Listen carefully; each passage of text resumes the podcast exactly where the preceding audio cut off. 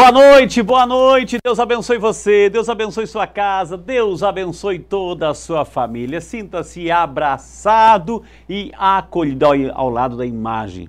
Linda imagem, gente de Nossa Senhora da Conceição Aparecida, Rainha e Padroeira do Brasil, estamos começando o nosso programa do Frei. E hoje um programa muito especial. Hoje o nosso convidado especial não vai estar aqui no estúdio. Sabe por quê? Porque o nosso convidado especial vai estar aí, ó. Sabe onde? Sentadinho naquele sofá, naquela cadeirinha, de repente já está naquela sala, de repente, por que não, já está no quartinho assim, deitadinho naquela cama, mas sem dormir, hein? Pelo amor de Deus, sem dormir.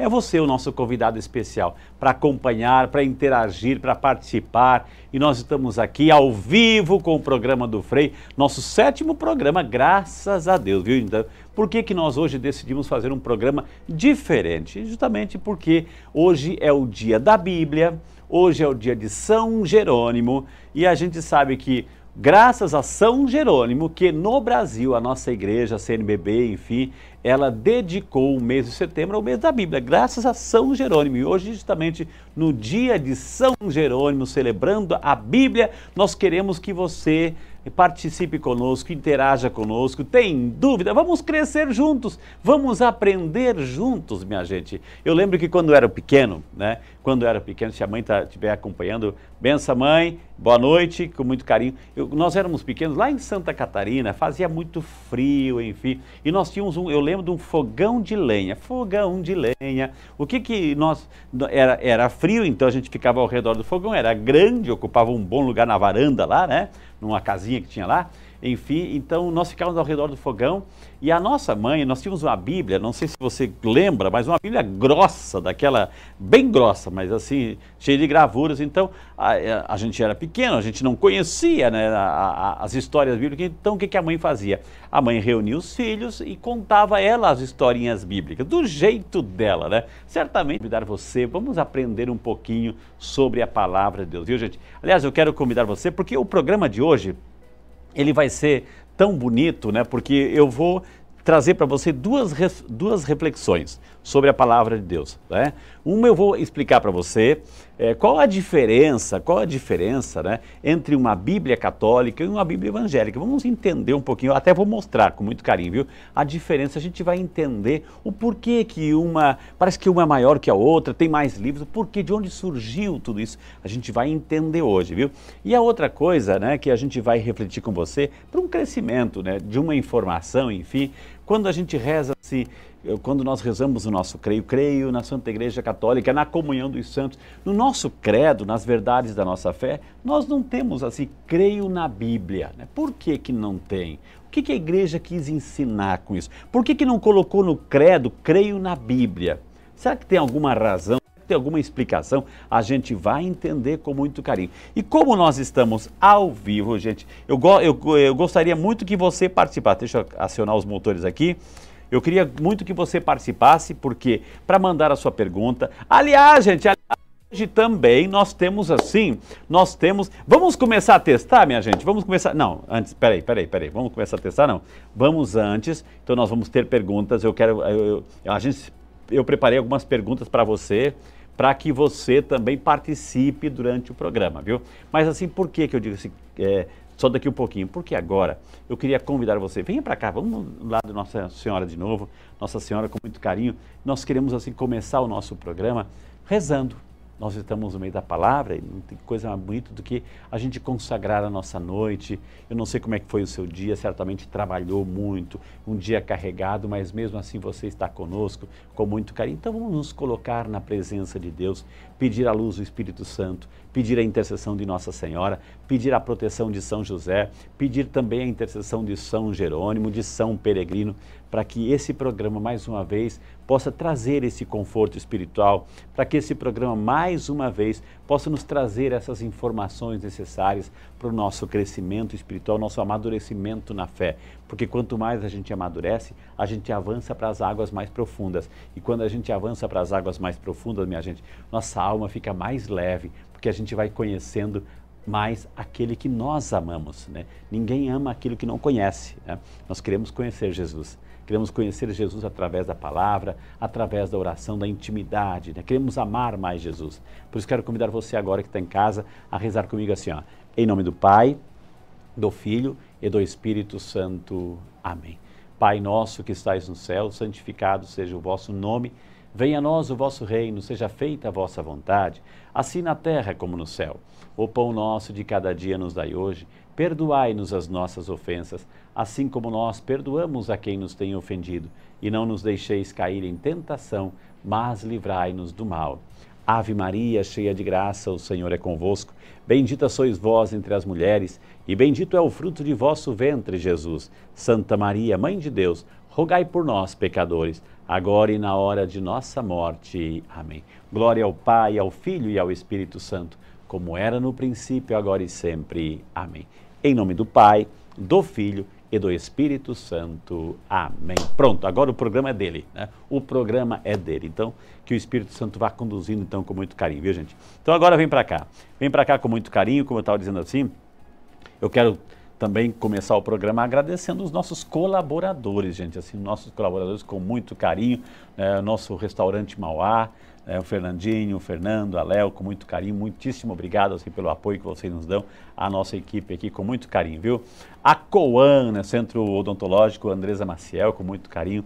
beijo, Andresa, o Walter também estão acompanhando com muito carinho, viu, gente? Assim, eles estão tão perto do coração, viu? Que Deus abençoe vocês, viu? Será que estão lá em casa acompanhando? Eu acho que estão acompanhando. Pensa num casalzinho lindo, bacana, gente, assim, que é a, o doutor Renato, eu chamo agora doutor Renato e a Guilmar, né? O Atacadão da Madeira, que Deus abençoe também, nos ajuda assim a incrementar o cenário, os presentinhos para os convidados, é, além da amizade que é calorosa, carinhosa, verdadeira e sincera, viu? Que Deus abençoe, viu? A Vanessa, Vanessa é, Schreiner, né? do toque final também. Um beijo, Vanessa, muitíssimo obrigado, assim, com muito carinho. Nos ajuda assim no, nas, nas, também na decoração, nos sofás, enfim, que maravilha. Muitíssimo obrigado, viu? Esses são os nossos parceiros também, com muito carinho, viu? Né? E a Discípulos, nossa super plataforma Discípulos, isso já é, já é o guarda-chuva, é o maior, né? o guarda-chuva maior é a plataforma Discípulos, onde nós temos todos os cursos, os filmes e documentários, enfim, viu gente? E então acessa também lá e desde já é, comece aí a se inscrever nos cursos que a gente tem para oferecer a você, que é uma infinidade, viu gente? Com muito carinho, viu? E o que eu estava dizendo que durante o programa nós vamos colocar algumas perguntas para você interagir. Eu quero ver assim, quem é um pouco assim, meio que esperto em Bíblia, assim, que é bom de Bíblia, que tem assim, uma expertise na palavra de Deus, assim, que está afiadíssimo aí, hoje principalmente para não decepcionar São Jerônimo aí, com muito carinho, viu gente? Então tem, tem aqui, deixa eu ver se já tem é, pessoas aqui. E aliás, e quero também dizer para você que você pode fazer a sua pergunta, né? Fazer a sua pergunta. Se você estiver é, aí acompanhando, tem alguma dúvida, a gente vai tentar res responder. Se eu não souber, eu vou dizer assim, olha, eu vou pesquisar. A gente vai pesquisar, depois a gente vai publicar com muito carinho. Então fique à vontade aí para você interagir, fazer o seu pedido de oração também. No final do programa a gente vai fazer um momento também muito forte de oração prepare um copo d'água, né? sempre preparando um copo d'água também para no final você tomar a aguinha, tomar o seu remedinho com água abençoada, viu gente? Com muito carinho, viu? Então tá. Então, antes de mais nada, vamos colocar uma pergunta? Ou espera um pouquinho? Equipe, né?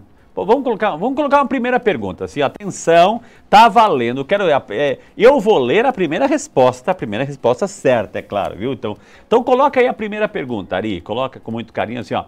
Qual é o último livro do Antigo Testamento? Tá lá na tela. Qual o livro, qual o último livro do Antigo Testamento, né? É, o último livro é aquele que vem exatamente logo antes de Mateus, né? Então, é o último livro do do, do Antigo Testamento. Eu quero ver quem que vai responder corretamente. O último livro do Antigo Testamento. Então, se você já sabe a resposta, não espere não, porque eu vou ler o seu nome, né? Eu vou ler o seu nome aqui com muito carinho. Se você está acompanhando, então participe. Qual é o último livro do Antigo Testamento? Já sabe? Já responda! Quero ver você aqui, eu quero ver quem vai responder mais rápido, quem que já está por dentro, quem está acompanhando com muito carinho. Então, qual é o último livro, né? Então responda com muito carinho que a gente vai com muito carinho, viu? É, agora eu quero convidar você, vamos sentar um pouquinho, nós preparamos aqui um espaço tão especial né, é, para a gente responder, para a gente conversar um pouquinho sobre a palavra de Deus. Né? Então, pelo menos dois pequenos temas que a gente gostaria de, de compartilhar. Equipe, eu começo pela diferença das Bíblias ou eu começo com a, a igreja e a, a, e a Bíblia, né? Eu começo, vamos começar com a igreja e a Bíblia, né? Perfeito, né? Perfeito. Depois eu vou explicar. Olha aqui, ó, a gente você viu que tem a, a Bíblia hebraica. Você tem três Bíblias aqui ó, diferentes. É, quer dizer, Bíblia é Bíblia, né? Aliás, a palavra eh, a Bíblia significa livros, né? Biblion, Biblion, um livro. Biblia, livros. Né? Então, Biblia, né, em grego, né, é coleção de livros. Biblion, um livro. Biblia, vários livros. Então, para a gente saber de, a origem da palavra Bíblia. Bíblia significa livro. Bíblia, livro. Bíblia, vários livros. Uma das coisas, gente, assim, que às vezes pode causar uma certa confusão de, de, de interpretação, e a gente vai tentar aqui conversar, conversar, se durante a minha conversa você tiver dúvida, eu corro lá para o computador e de lá também eu retomo o tema, viu? Que quando nós rezamos o nosso creio, né? vamos lá, creio em Deus Pai Todo-Poderoso, Criador do céu e da terra, e em Jesus Cristo, seu único Filho, nosso Senhor, que foi concebido pelo poder do Espírito Santo, nasceu da Virgem Maria, padeceu sob Pôncio Pilatos, foi crucificado, morto e sepultado, desceu à mansão dos mortos, ressuscitou ao terceiro dia, subiu aos céus e está sentado à direita de Deus Pai Todo-Poderoso, donde há de vir a julgar os vivos e os mortos. Creio no Espírito Santo, na Santa Igreja Católica, na comunhão dos santos, na remissão dos pecados, na ressurreição da carne, na vida eterna. Amém. Você viu que essas são as grandes verdades da nossa fé. Né? Vou pedir para o pessoal da equipe assim mutar a, a né? É, obrigado, viu gente? Então ali está no, no creio as verdades da nossa fé que foram condensadas por vários séculos, né? concílios, enfim. Ali não está escrito, né, no nosso creio, que nós cremos na Bíblia. Né? Não está escrito no nosso creio. Por que, que não está lá é, explícito creio na Bíblia? Porque a gente crê no Espírito Santo, depois na Santa Igreja Católica, na comunhão dos santos e segue. Mas não está escrito creio na Bíblia. Por que disso? Tem uma razão. Não foi uma distração da igreja. Tem uma razão. Né? Porque é, é importante. O Ari, coloca a primeira tela aí, a primeira tela da nossa aplicação para a gente é, começar com essa situação. A primeira tela, né, ali está escrito Jesus e seu ministério. Eu coloquei cinco gravuras ali. Né? Primeiro o nascimento de Jesus, né, lá em cima o nascimento, você está vendo. Depois a pregação de Jesus, né, o, o, anúncio do reino, Jesus com aquela multidão toda, enfim. E a gente tem todas as histórias de Jesus, né? Depois eu coloquei já uma outra cena da paixão de Cristo, né? a outra cena da ressurreição de Cristo e a última cena da ascensão de Cristo. Então, do nascimento à ascensão. A gente tem ali, minha gente, assim, ó, do ano 1 ao ano 33, né, quando Jesus né, é, morreu e ressuscitou e, né, e voltou para o paraíso, voltou para o caso do Pai, a ascensão né? onde, onde há de vir julgar os vivos e mortos, como, como a gente reza no creio. Então a gente tem essa, essa primeira tela, fala da história de Jesus histórico Jesus. É claro que ele está no meio de nós, sacramentalmente, espiritualmente. Eis que estarei convosco todos os dias até o fim dos tempos, enfim, é, a, até a consumação. Então a gente vive essa realidade pelo Espírito Santo nos sacramentos, a presença de Jesus. O Emmanuel, Deus está conosco, né? É o que a gente reza a missa, o Senhor está ele está no meio de nós, viu? Mas todo o evento histórico de Jesus teve esse período dos 33 anos, né? A segunda tela, coloca aí a, a segunda tela, né? Que vem logo em seguida. Né? O que, que aconteceu depois, né? Depois que Jesus subiu ao céu, ele deu uma ordem: ide por todo mundo, pregai o evangelho a toda a criatura. Quem crer e for batizado será salvo. Então foi o mandato que Jesus deu aos apóstolos, aos discípulos. Então eu coloquei lá, ó, os apóstolos e discípulos anunciando, testemunhando e transmitindo os ensinamentos de Jesus para todas as pessoas e lugares. Foi o que aconteceu logo depois mesmo em meio às tribulações, às perseguições. Então, o que, que eu coloquei ali? A força da comunidade, né? A força da comunidade, a igreja nascente. Lembrado lá em Cesareia de Filipe, quando Jesus perguntou o que, que as pessoas dizem ao meu respeito? É, uns dizem que é João Batista, Elias, enfim. E Jesus pergunta para eles, para os discípulos, e vocês, para vocês quem eu sou? Pedro, uma palavra e diz assim, tu és o Messias, o Filho do Deus vivo. Aí Jesus fica tão contente com a resposta de Pedro, vai dizer, Pedro, filho, é, é Pedro, Simão, filho de Jonas, não foi a, é, a carne né, que falou isso, mas o Espírito do meu Pai, né? Por isso eu te digo, tu és Pedro, e sobre esta pedra edificarei a minha igreja, né? Então, assim, é, Jesus teve essa intenção de criar uma comunidade, oficializar uma comunidade que desse continuidade ao seu projeto. E antes de, da subida ao céu, ele falou, lá em Mateus 28, né, Marcos 15 também, ide por todo mundo pregar o evangelho a toda a criatura, a missão né, de ir, de anunciar, de levar essa mensagem. E foi isso que os discípulos fizeram. Né? Jesus, olha só que interessante, Jesus, preste atenção no que eu vou dizer agora. Eu sempre gosto de falar aqui, preste atenção, porque quando eu digo preste atenção, é para você guardar, registrar e gravar, se possível for, né? Se bem que vai ficar no YouTube aí. Mas preste atenção, porque Jesus, né? A segunda pessoa da Santíssima Trindade, o Pai, o Filho e o Espírito Santo, a segunda pessoa da Santíssima Trindade, foi ela que se encarnou. Foi a segunda pessoa, Jesus, né? O verdadeiramente Deus, verdadeiramente homem. Essa união que a, a, teologia chama assim, a união hipostática. Natureza humana, natureza divina numa única pessoa, né? Sem diminuir uma, sem diminuir a outra, sem é, atropelar, sem mesclar, enfim. Isso é o mistério da perfeição da união das duas naturezas, viu? Em uma única pessoa, né? Um só Deus, né? É, Jesus é, é único, é, uma única pessoa com duas naturezas, humana e a divina. Então, a segunda pessoa da Santíssima Trindade, presta atenção, hein? É essa pessoa que se encarnou. E Jesus é a palavra do Pai. Jesus é a voz definitiva do Pai. Então, ele é a palavra, né? Enquanto o Verbo de Deus é a palavra. Só que Jesus não deixou, não deixou, preste atenção no que eu vou dizer agora. Jesus não deixou nenhum livro escrito. Ele não escreveu nada. A única cena que a gente vê que ele escreveu alguma coisa foi quando estavam querendo apedrejar, né? Aquela Maria Madalena estava querendo apedrejar, e aí ele disse, olha, olha, né? Colocaram essa pecadora lá no meio deles, e aí Jesus falou assim: olha, quem não tiver pecado, atira a primeira pedra. E se, se ele abaixou e começou a escrever no chão, né? Mas não deixou nada escrito, não deixou nada escrito, não entregou um manual escrito para os discípulos, não entregou um manual escrito para os apóstolos. Jesus não entregou nenhum livro escrito, né? E os apóstolos, quando começaram a pregar, também, né, também não pegaram um manual escrito de Jesus, né, porque não tinham, mas eles falavam, eles testemunhavam de cidade em cidade, foram para Antioquia, foram não sei para onde, Paulo começou a ir para todas as regiões, então começaram a pregar a palavra, é, lembrando, né? A comunidade lembrava o que Jesus dizia e anunciava, né? Anunciava, testemunhava, falava, né? É, testemunhando tudo aquilo que eles escutavam, que escutaram de Jesus.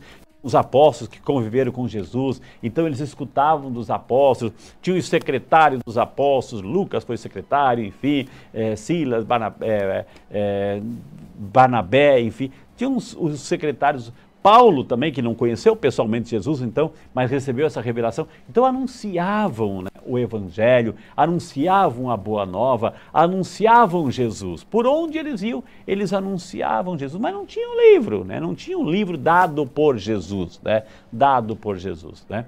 Então, é, é, esse era o trabalho da, da igreja nascente Era o trabalho da comunidade nascente que testemunhava, que pregava, que falava, que recordava os ditos de Jesus e falava e falava. Quem é Jesus? Ah, deixa eu contar a história dele. Ah, quem é Jesus? Deixa eu contar. Ah, nessa situação Jesus disse isso. Então a comunidade, a igreja nascente, ali os grupos, né, que aumentando, aumentando cada vez mais, mesmo em tempos de perseguição. Mas essa é a igreja, essa é a comunidade dos discípulos, enfim, que estavam testemunhando Jesus sem ter um livro próprio. Só que depois, só isso depois do ano 33, viu gente? Depois do ano 33 em diante. Lá na frente, coloca a terceira tela, por favor, ali. Lá na frente, olha só o que vai acontecer, né? Os evangelistas e apóstolos começam a escrever. Escrever o que, Frei Rinaldo? Eles começam a escrever tudo que a comunidade, a igreja transmitia sobre a vida de Jesus e seus ensinamentos. Ou seja, mais tarde, Marcos, Mateus, Lucas, João, Paulo, Pedro, enfim, Tiago, é, Tito, Filemão, enfim, lá na frente começaram a colocar por escrito, alguém começou a colocar por escrito aquilo que a comunidade pregava sobre Jesus. Olha, e veja bem lá embaixo que eu coloquei lá, ó. É, ali estão os quatro evangelistas, Mateus, Marcos, Lucas e João. Os quatro evangelistas. Mas isso começou a acontecer, eles começaram a colocar por escrito, preste atenção agora no que eu vou dizer, hein? Eles começaram a colocar por escrito do ano 60 em diante. Do ano 60 foi Marcos, entre 70 e 80 Mateus e Lucas, e lá no ano 100, gente, já no beirando o ano 100, João escreve o seu livro, o quarto evangelho e o Apocalipse, né? Então você percebe que não veio depois que Jesus subiu ao céu na ascensão, aí eles começaram a colocar por escrito para não esquecer as palavras. Não, não, foi muito tempo depois. Marcos começou lá entre o ano 60 e 70, né? Ou seja, já tinha passado pelo menos ali 30 anos. 30 anos sem ninguém escrever nada. 30 anos que só depois de 30 anos, depois que Jesus subiu, no ano 33, só depois de 30 anos depois, depois que Marcos, Marcos né, começa a escrever. Depois, 10 anos depois, Mateus e Lucas. E depois, mais 10 anos depois, João escreve. Do ano 60 ao ano 100, os quatro evangelistas escrevem. Mateus, Marcos, é, Marcos escreve, depois Mateus, Lucas escreve o terceiro evangelho e os Atos dos Apóstolos, e depois João, que escreve o evangelho de João, mais o Apocalipse. Você viu a distância que surgiu a palavra, né? que surgiram os quatro evangelistas? Né? Os quatro evangelhos já se passaram pelo menos assim, entre, entre a ascensão de Jesus no ano 33 e João, que escreveu o quarto evangelho, pelo menos, gente, quase 70 anos.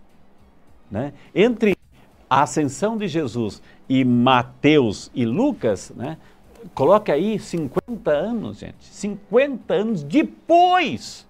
Tá, mas e, e nessa história toda, como é que eles lembravam? Como, que, como é que eles é, propagavam o evangelho? Quem é que dava autoridade para eles? Quem é que... A comunidade, a igreja a igreja que testemunhava. Né? Por isso que eu preparei, minha gente, esta quarta tela. Né? Coloque aí um resumo, um resumo, para você entender o que, que eu vou querer dizer com tudo isso, minha gente. Então, ó, ano 33, Jesus. É, Jesus ali, então Jesus número um, né? Primeiro aconteceu o fato, o evento Jesus. Então, Jesus, o número um.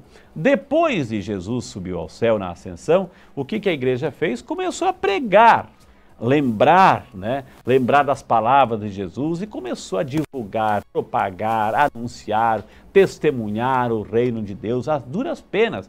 Só depois, lá na frente, alguém começou a colocar por escrito. Né? Então você percebe, percebe nesta fotografia que eu coloquei, é muito ilustrativa nessa fotografia. Se quiser dar um print na tela, aí pode dar um print na tela, viu gente? Então, primeiro veio Jesus, o acontecimento Jesus, depois a comunidade, a igreja nascente, sob a luz Pentecostes, a luz do Espírito Santo de Deus, enfim. Para depois, num terceiro momento, veio a Bíblia a palavra escrita. Né? E o, o, os evangelistas escreveram o quê? Escreveram o que a comunidade dizia. Porque eles não foram lá perguntar para Jesus, Jesus não estava mais fisicamente presente. Então, eles escreviam o que os apóstolos, os discípulos, o que era testemunhado. Então, eles escreviam. Então, para dizer o quê? A Bíblia, preste atenção no que eu vou dizer agora, isso é revelador. A Bíblia, minha gente, ela é fruto de uma experiência de testemunho dos primeiros discípulos, da igreja nascente. A Bíblia é fruto disso, é resultado disso. E eles só escreveram o que a comunidade dizia, daquilo que eles lembravam de Jesus, porque eles já não tinham mais Jesus presente. Marcos consultou Jesus, Mateus não consultou Jesus, João não consultou Jesus. Né? Mas era a Bíblia foi fruto desta experiência comunitária, eclesial, né? Eclesial. Por isso, minha gente, por isso assim que eu vou dizer agora, é muito interessante, é né? muito interessante, porque quem dá, quem dá autoridade à Bíblia, preste atenção, tá prestando atenção? Quem dá autoridade na Bíblia, a Bíblia, a Bíblia só tem autoridade se ela é reconhecida por quem criou ela, né? por quem deu as condições para que ela surgisse. E quem foi que deu as condições? A igreja.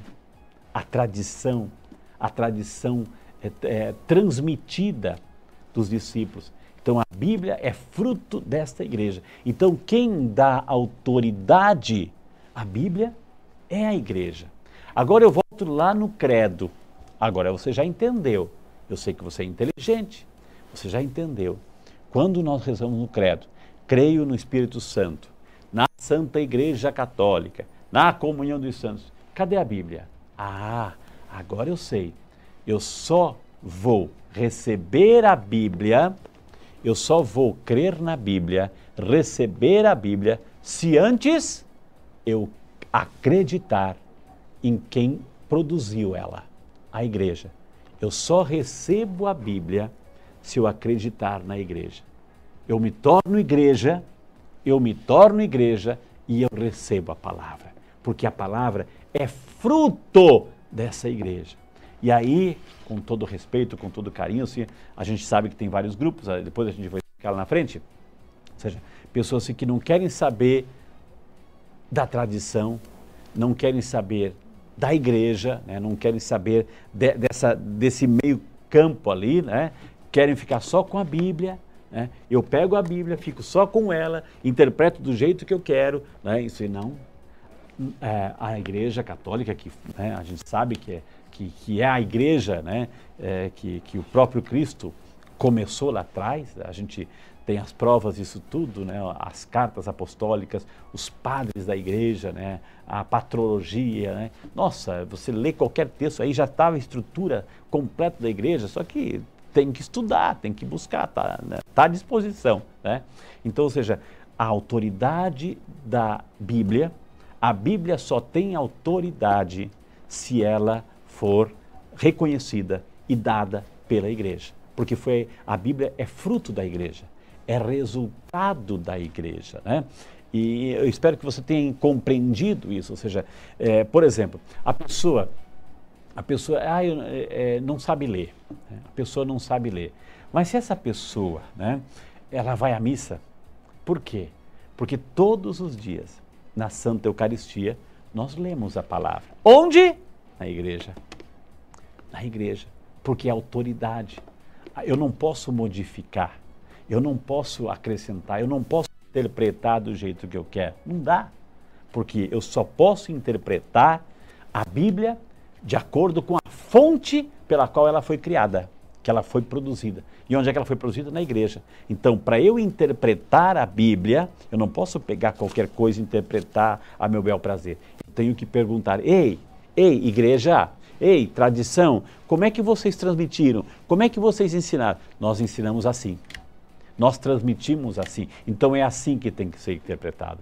Senão, cada um interpreta do jeito que quer E aí né, a confusão está feita, viu? Eu vou deixar aqui, eu já vou lá no, no computador para ver se tem já alguém já acertou, né? Para ver se alguém já acertou a resposta aqui com muito carinho, viu, gente? Assim, é, meu Deus, deixa eu ver aqui. Tem muita, muita gente, olha só. É, tá, tá, tá. Ai, que legal, que bom, uh, Frei aqui. É, o Heitor Alexandre, né? O Heitor Alexandre, tá, tem um Heitor Alexandre aqui, né? né? Então, Zacarias, será que é Zacarias, né? É, a Maria Tereza Toledo, Malaquias, né? A Sandra Cavalcante, Malaquias, né? Achou tristeza, só falou boa noite, viu? É, Frei Umi está perguntando como surgiu a Bíblia, né? Estou explicando. Mi, um grande abraço. Vou recapitular isso de novo, viu? Que Deus abençoe eles que são lá de Valinhos, assim, né?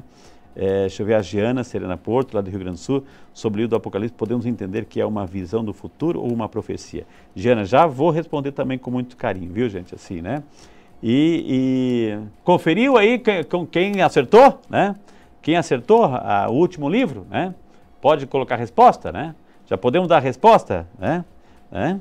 Quem acertou o último livro da Bíblia aí? Né? Cadê a... Vamos lá, vamos pegar aqui a Bíblia, deixa eu colocar aqui. Vamos acertar aqui. Eu quero mostrar para você, né? Então eu falei que o último livro da Bíblia, né? O último livro da Bíblia. Olha, gente, assim, ó, olha que interessante, né? O último livro do Antigo Testamento, né? Eu vou aqui, a viva voz, ao vivo e em cores, eu vou dar uma catequese, dar uma catequese para esse moço aqui que participou aqui, ó, Heitor Alexandre, né? Dar uma catequese. Sabe por quê? Porque ele errou, né? Porque ele errou, né? Heitor, onde é que você colocou Zacarias, Heitor? Você pensou quem? Nos trapalhões, Heitor? Dá licença, Heitor, né? Zacarias. É Malaquias aqui, o último livro do Antigo Testamento é Malaquias.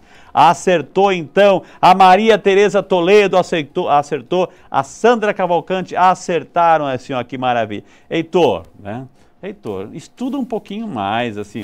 Vocês, no final de semana, você e o Ari, né, um, um amigo que você tem aí, né? Estuda um pouquinho mais a palavra de Deus. Vamos colocar a segunda pergunta já. Pode colocar a segunda pergunta. Vamos lá. Vamos ver se é, quem vai acertar mais assim entre Maria Tereza e a Sandra. Vamos lá. Qual é a, a próxima pergunta, Heitor? Pode colocar aí, Ari.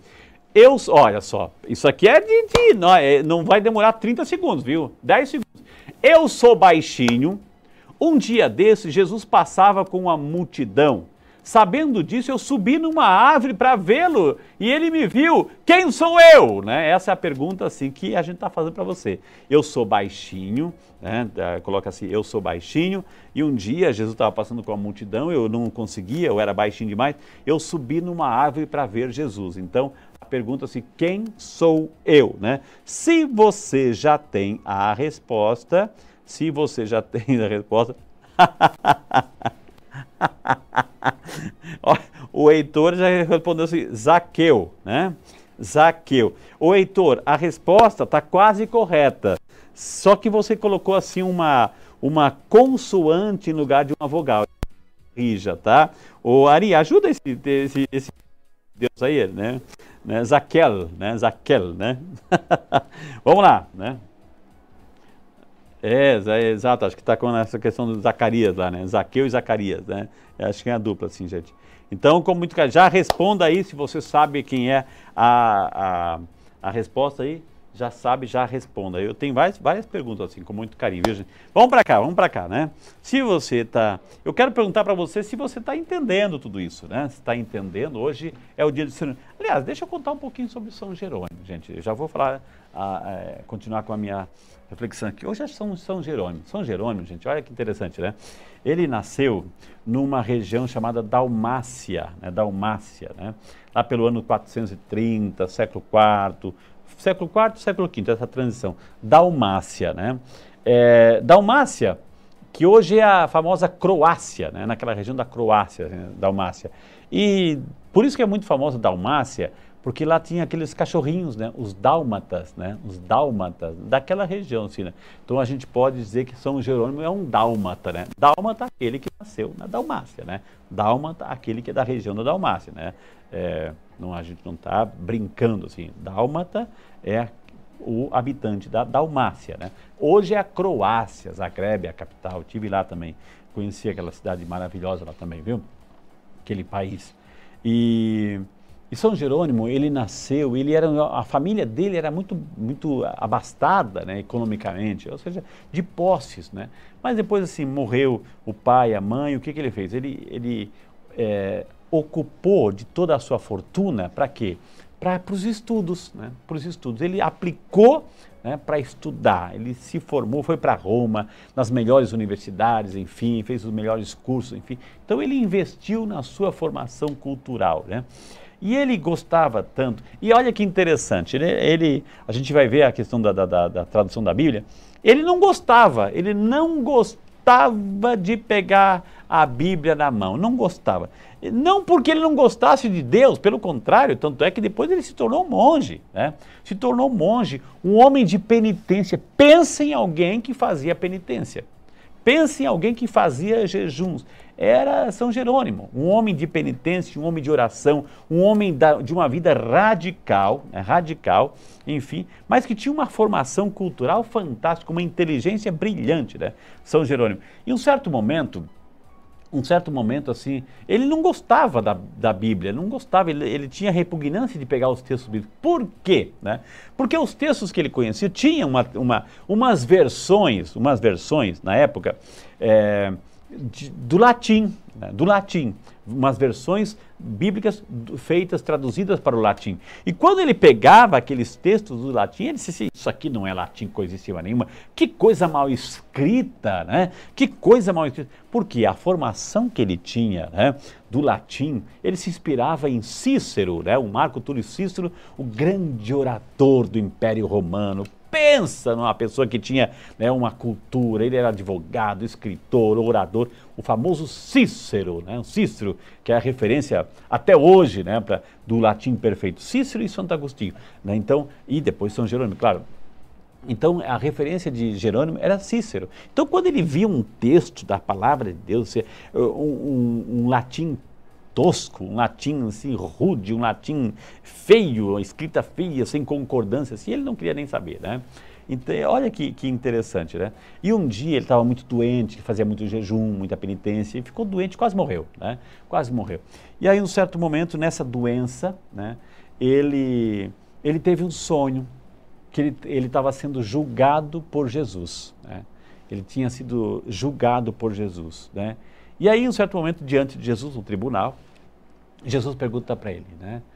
É, quem você é? Ele responde, eu sou um cristão. Eu sou um cristão. Jesus disse, não, você está mentindo para mim. Você não é um cristão. Você é um ciceroniano. Cícero, você é um ciceroniano. Por quê? Porque você está desprezando a minha palavra. Está desprezando a minha palavra.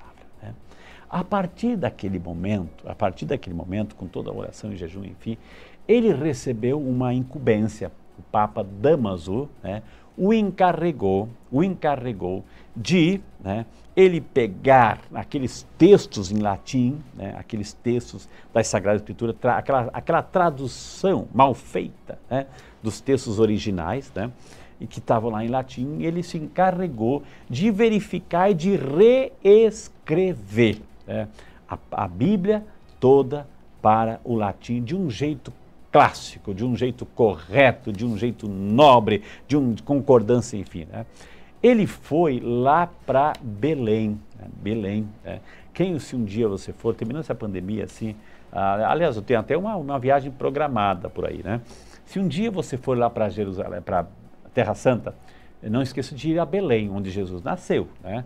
Lá, quando você visita a estrebaria, onde Jesus nasceu, onde tem a manjedoura, o local, local do nascimento, tem uma salinha, né, uma salinha, está na porta de São Jerônimo, né, porque ele por 35 anos, 35 anos, ele ficou lá, né, junto com alguns ajudantes, né, ele ficou lá traduzindo, né, reescrevendo, palavra por palavra, tintim por tintim, a, a Bíblia né, é, nessa versão latina surgiu aí, surgiu aí, deixa eu mostrar para você aqui, cadê? Tá aqui, né? Surgiu, eu tenho, gente, eu tenho, né? Surgiu a Bíblia Vulgata, né? Vulgata, até essa aqui, ó, né? a Bíblia Vulgata, que né, não, a gente pode dizer que foi São Jerônimo que traduziu, né? Já havia, como eu disse para você, já havia né, uma, uma textos traduzidos no latim, mas um latim muito feio, muito, né, é, sem concordância nenhuma. Então, o que, que fez São Jerônimo? Pegou tudo os textos originais, os textos hebraicos, enfim. Ele foi para a Terra Santa, lá ele aprendeu hebraico, ele sabia muito bem o grego, lá ele aprendeu hebraico, ficou lá 35 anos, morreu lá inclusive. Então ele pegou os textos originais, né, juntamente com aqueles textos em latim que tinham, e aí ele fez, ele montou, né, a Bíblia Vulgata, né? Vulgata que significa popular, né? A Bíblia popular. Então, é, a, a grande contribuição de São Jerônimo, são Jerônimo, que dedicou praticamente a vida inteira dele foi justamente pegar os textos originais de grego, do hebraico, né, e aqueles textos já do latim que já estavam traduzidos, ele arrumou tudo isso e nasceu a Vulgata. E graças a essa tradução de São Jerônimo, graças a essa tradução, que hoje nós temos tantas e tantas versões em português, em italiano, em francês, em inglês, enfim, em todos os idiomas, graças né, a essa, essa grande contribuição de São Jerônimo à humanidade com a Bíblia Vulgata, que ele com, é, recopilou, enfim, reescreveu, arrumou do jeito certo, viu? Essa grande contribuição de São Jerônimo, a Bíblia Vulgata, e graças a esta aqui, a esta Bíblia Vulgata, que foram feitas as traduções, né, as traduções para todos os idiomas de todos os continentes, viu gente? Vou chamar o intervalo rapidinho. Eu espero que você já tenha respondido que eu era o nome desse baixinho, né? Que era muito baixinho. Ele não conseguia ver Jesus. Subiu numa árvore para ver Jesus. E Jesus olha assim: Moço, desce daí, porque hoje estarei na tua casa. Como é que era o nome desse moço? Como é que era o nome desse baixinho? Tudo isso e muito mais. Depois eu vou explicar para você, minha gente qual a diferença entre a Bíblia católica e a Bíblia evangélica ou protestante, para que você tenha noção na hora de você também pegar uma Bíblia, aquilo que eu vou ver, opa, essa é católica, essa não é católica. Tudo isso e muito mais no próximo bloco. O programa do Frei volta já só para você.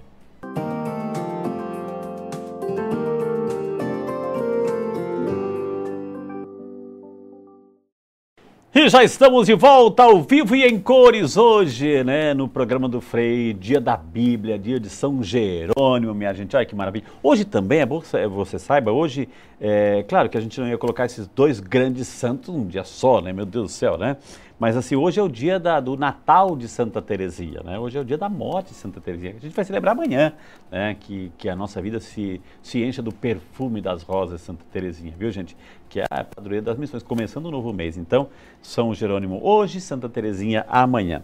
Vamos ver, eu fiz a pergunta, qual é o nome do baixinho? Qual é o nome do baixinho, né? O baixinho lá, né? Que que subiu naquela árvore. Olha, eu, eu, eu, muita gente acertou, claro, claro, muita gente acertou. Mas assim, eu gostaria assim de, de, de, parabenizar a primeira pessoa que saiu na frente, né? Então, quem saiu na frente, né, seria o Heitor, mas o Heitor, a, a grafia dele, coitado, né, gente? A, a grafia dele não é tão. Parece assim, é, a, o Heitor parece assim, a, aqueles textos que o próprio São Jerônimo pegou, todo atrapalhado lá, né? Entendeu? É, eu falo do Heitor e Zaqueu, são do meu time aqui, né, gente? É, quem acertou então foi a Risoneide Cordeiro. Risoneide, parabéns, Deus abençoe, né? Parabéns, foi a primeira, né? Foi a primeira, porque também a Maria Tereza Toledo também acertou, a Giana Porto aceitou, é, Guilmar, ah, Guilmar, também acertou, Guilmar, você está em quarto lugar, Guilmar, capricha da próxima, viu? A Sandra Cavalcante acertou, a Clotilde, ah, Dona Clotilde também, olha só, só a senhora para salvar o seu filho, Dona Clotilde, né? Também a Rosana Maria Ribeiro Zaqueu, o José Maria Stefanelli, Neide, o Lorde, né, o Lorde, a Leide, um beijo para vocês aí, estão acompanhando, muito bom o programa, obrigado pelo carinho de vocês, viu gente? A Maria Neuza também acertou, Zaqueu, enfim, a Dinará, que aula, obrigado Dinará, Clodoaldo acompanhando, um abraço pro seu Silvio Dona Ordalina lá em São que saudade desse casalzinho, meu Deus do céu, né? A Juliana Marques também acertou. Vamos colocar a próxima pergunta, eu já vou responder a Margarete aqui. A próxima pergunta, super time, coloca aí. Sou uma jovem judia e me tornei rainha. Por causa da minha fé em Deus, consegui salvar o meu povo de uma matança. Quem sou eu? Uma jovem judia que se tornou rainha, gente, rainha. Né? Então, e ela, graças a, né, a ousadia esteve diante do rei, ela conseguiu salvar o seu povo. A pergunta é: quem sou eu? Quem sou eu? Tá valendo! Deixa eu ver se já tem resposta aqui, né? Não, não é o Zaqueu, não é mais, tá, gente? Né? Agora mudei a pergunta, viu?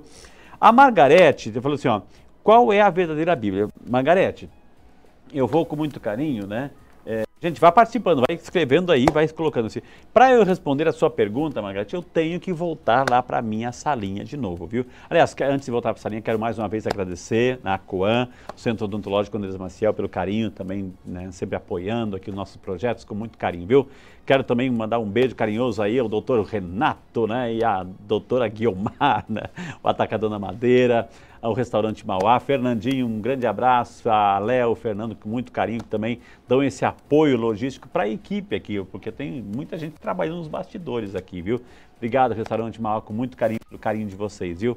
A, Vanessa Schreiner também, pelo toque final, também com muito carinho. Beijo, que pensa, pensa em pessoas fantásticas e maravilhosas, viu, gente? E claro, né, a nossa plataforma é discípulos.tv, né, que é a nossa plataforma, que é o grande guarda-chuva de todo esse projeto maravilhoso.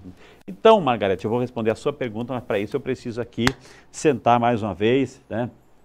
Vamos lá, vamos lá então entender a diferença. Aliás, essa, é, eu vou agora uma, umas pinceladas, claro, né? Espero que você entenda aí com muito carinho, né? Mas assim, lembrando que esta aula, né?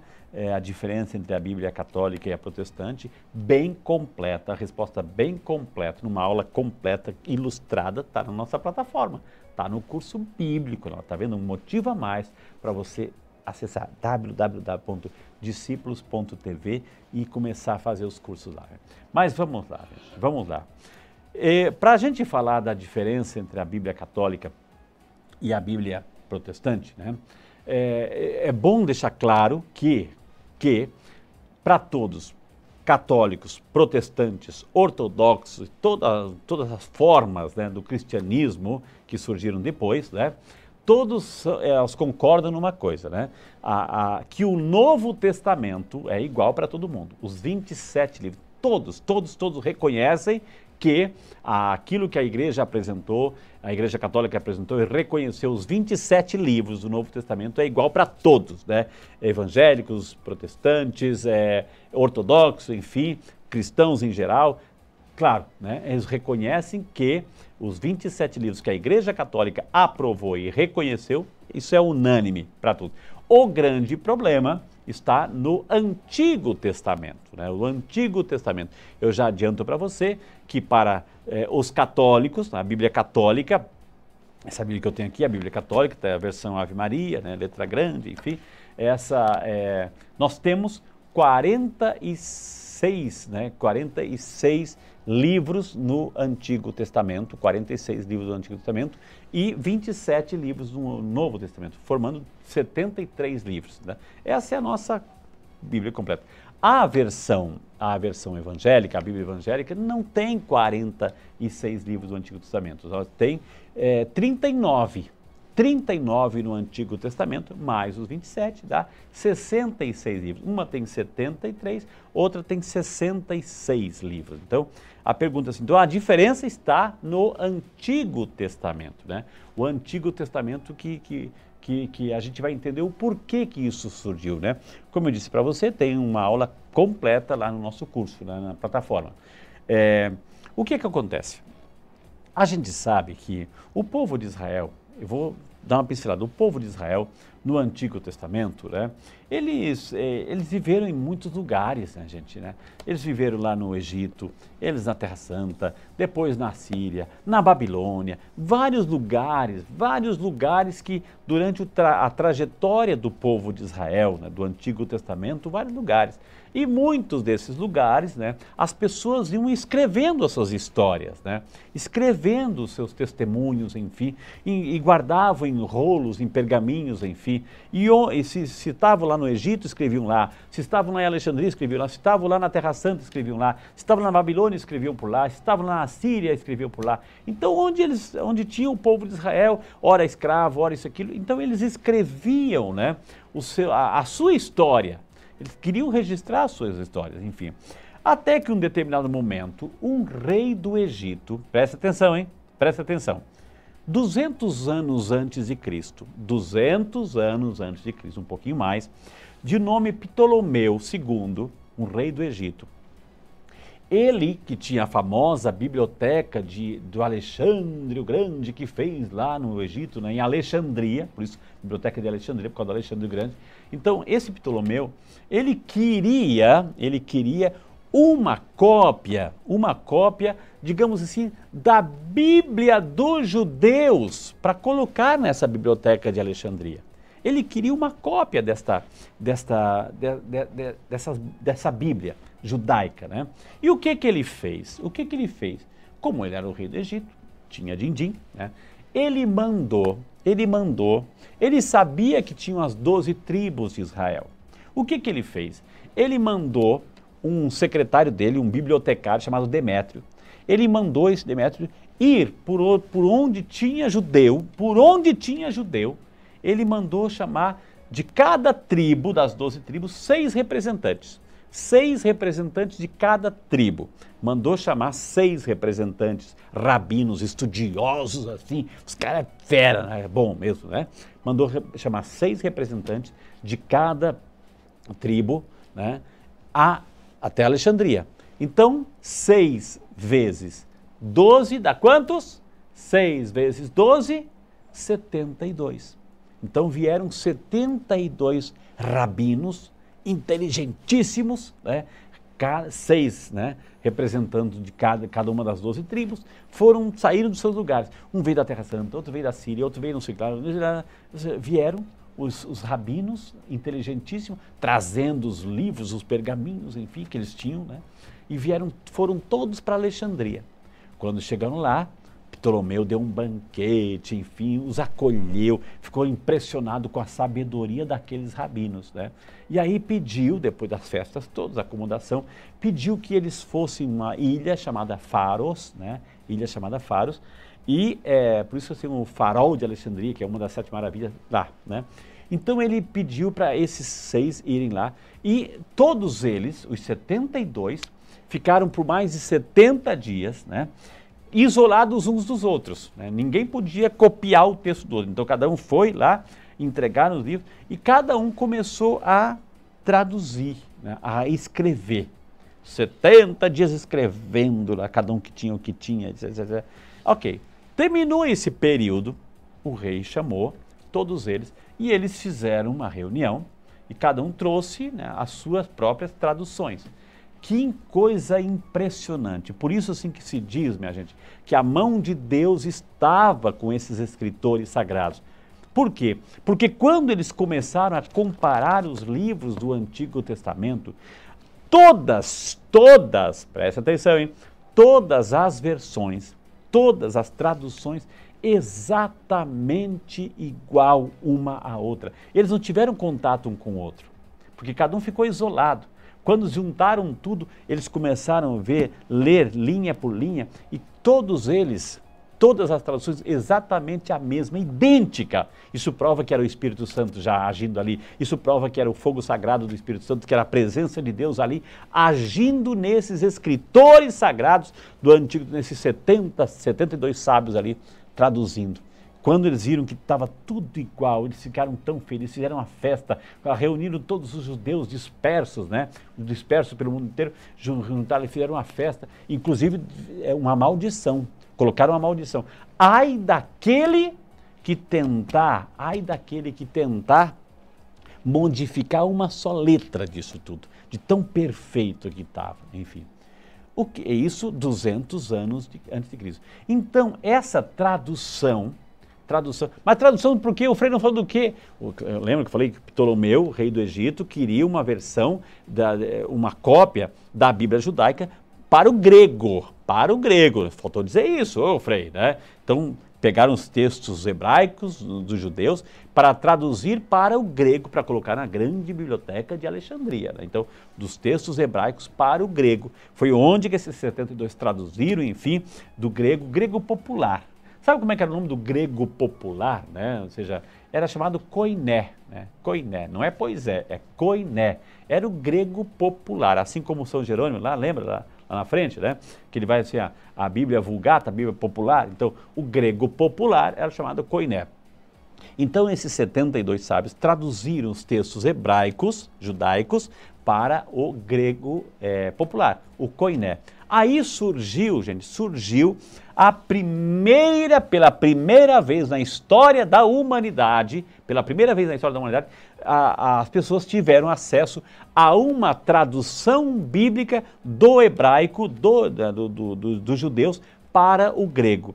Essa tradução do hebraico para o grego, koiné, popular, como foi feita pelos 70 sábios, 72, surgiu a primeira tradução da Bíblia, chamada a Bíblia Septuaginta, né?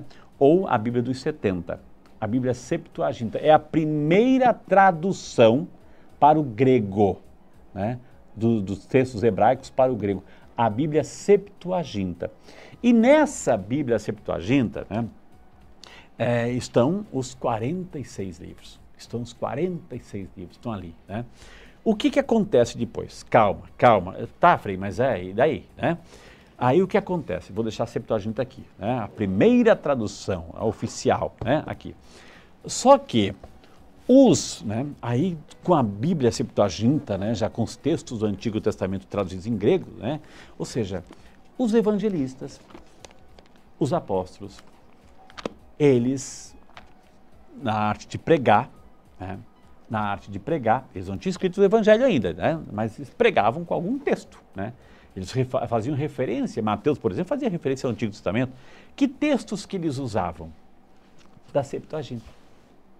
Eles usavam os textos da Septuaginta, em grego, né, porque era o que já tinha pronto 200 anos antes de Cristo, estava pronto já, esses textos. Usavam isso. Aqui só está o Antigo Testamento, gente. Então usavam esses textos aqui, porque eram populares e era o, era o único material que eles tinham. Não tinha outra referência, não tinha outra Então era o texto dela. Aí quando, de repente, os rabinos da Terra Santa, de Jerusalém, os rabinos de Jerusalém, começaram a perguntar, o que, que vocês estão pregando aí? Que material que vocês estão usando aí? Deixa eu ver que material é esse. Né? Por quê?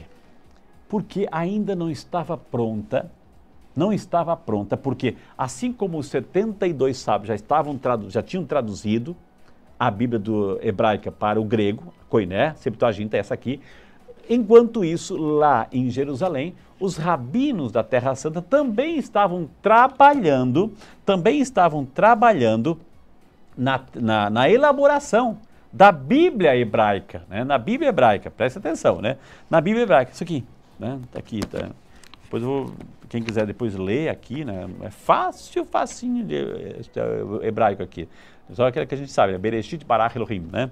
E que no princípio Deus criou é o céu e a terra. Então não, não havia, não havia a Bíblia hebraica dos judeus pronta, não estava pronta. Sabe quanto que ela ficou pronta, gente? Ela ficou pronta 100 anos depois de Cristo. Ou seja, João estava terminando de escrever o quarto evangelho e o Apocalipse, só depois a Bíblia hebraica, traduzida pelos rabinos de Jerusalém, ficou pronta. Né? E nessa Bíblia hebraica, quando eles compararam, né, quando eles compararam, né, ah, tá aqui, ó, eu tenho ela aqui, ó, né, tá aqui, ó, a Tanakh, né, a Torá, os profetas e os escritos, né. Então, primeira, 200 anos antes de Cristo, esta. 100 anos depois de Cristo, esta. 200 anos antes de Cristo, a Bíblia Septuaginta. Estão aqui todos os livros, né? todos os livros que a Igreja Católica usa, porque foram os livros utilizados também pelos evangelistas, pelos apóstolos na sua pregação. E 100 anos depois, depois inclusive do Evangelho de São João, que ficou pronta a Bíblia hebraica, feita pelos judeus, pelos rabinos de Jerusalém. Então, nós temos essa aqui completa com os 46 e esta daqui eles não reconheceram quando eles compararam as duas, quando eles compararam as duas, eles não reconheceram, esses, os rabinos de Jerusalém, não reconheceram, né, para dar autenticidade à palavra, ah, foi acrescentado depois, eles não são, não são inspirados por Deus, enfim, não reconheceram sete livros que estão nessa. Não reconheceram. Não, esses sete livros aqui não entram nessa, disseram os rabinos de Jerusalém. Não entram. Por quê? Primeiro, porque não foram escritos aqui na Terra Santa, não foram escritos aqui em Jerusalém, não foram escritos em hebraico. Tem um, colocaram um monte de critérios. Na aula que eu tenho no curso lá, eu explico certinho, viu? Então, quais são esses livros que a gente tem ali? O livro de Tobias, por exemplo, né? É, primeiro e segundo Macabeus, né? Eles não reconhecem, né? Então acho que são sete. Aliás, quero deixar uma pergunta para você. Assim, pesquise aí quais são os sete livros. Eu não vou dizer para você não, né? Sete livros. Quais são os sete livros que não tem? É só digitar lá. Vai lá no, no Dr. Google lá. Quais os sete livros? Você vai, eu já falei assim, ó. Judite, Macabeus, primeiro, primeiro segundo Macabeus, é, Tobias, né? Olha que interessante, né? Fragmentos de Daniel, né? É interessante porque são livros que para nós são importantíssimos. Por exemplo, graças ao livro de Tobias, que a gente conhece ontem, não foi dia dos arcanjos, né? Miguel, Gabriel e Rafael, né? Deus cura, né? Está lá no livro de Tobias, que não está aqui, não está na Bíblia hebraica, não está, eles não reconhecem. Primeiro e segundo Macabeus. Macabeus vão contar a história de Judas Macabeus, vão contar a história da, da resistência que o povo judeu fez quando os helênicos, né, os gregos invadiram né, a Terra Santa. O livro de Macabeus né, retrata essa realidade. Inclusive, junto com Daniel, é ali que tem o respeito de rezar pelos mortos. Ali no livro de Macabeus, então na Bíblia, a Septuaginta estão que a Igreja Católica a, a, a reconheceu e assumiu, mas não estão na, na, Bíblia, na versão hebraica, esses sete livros. Por isso que tem uma diferença entre sete livros aqui. Aqui, 46 no Antigo Testamento, aqui 39 no Antigo Testamento. Ok, vamos caminhar na história. 1500 anos a Igreja Católica usou essa aqui, mais os 27 livros do Novo Testamento, né, que a Igreja reconheceu. Quando chegou a época do movimento luterano, né, luterano, que veio lá Lutero, enfim, Calvino, Zwingli, etc., né, e é que eles, né, que eles assim tiveram um problema, o problema da reforma luterana foi com a, com a igreja, problema eclesiológico, né, não foi assim em outras situações.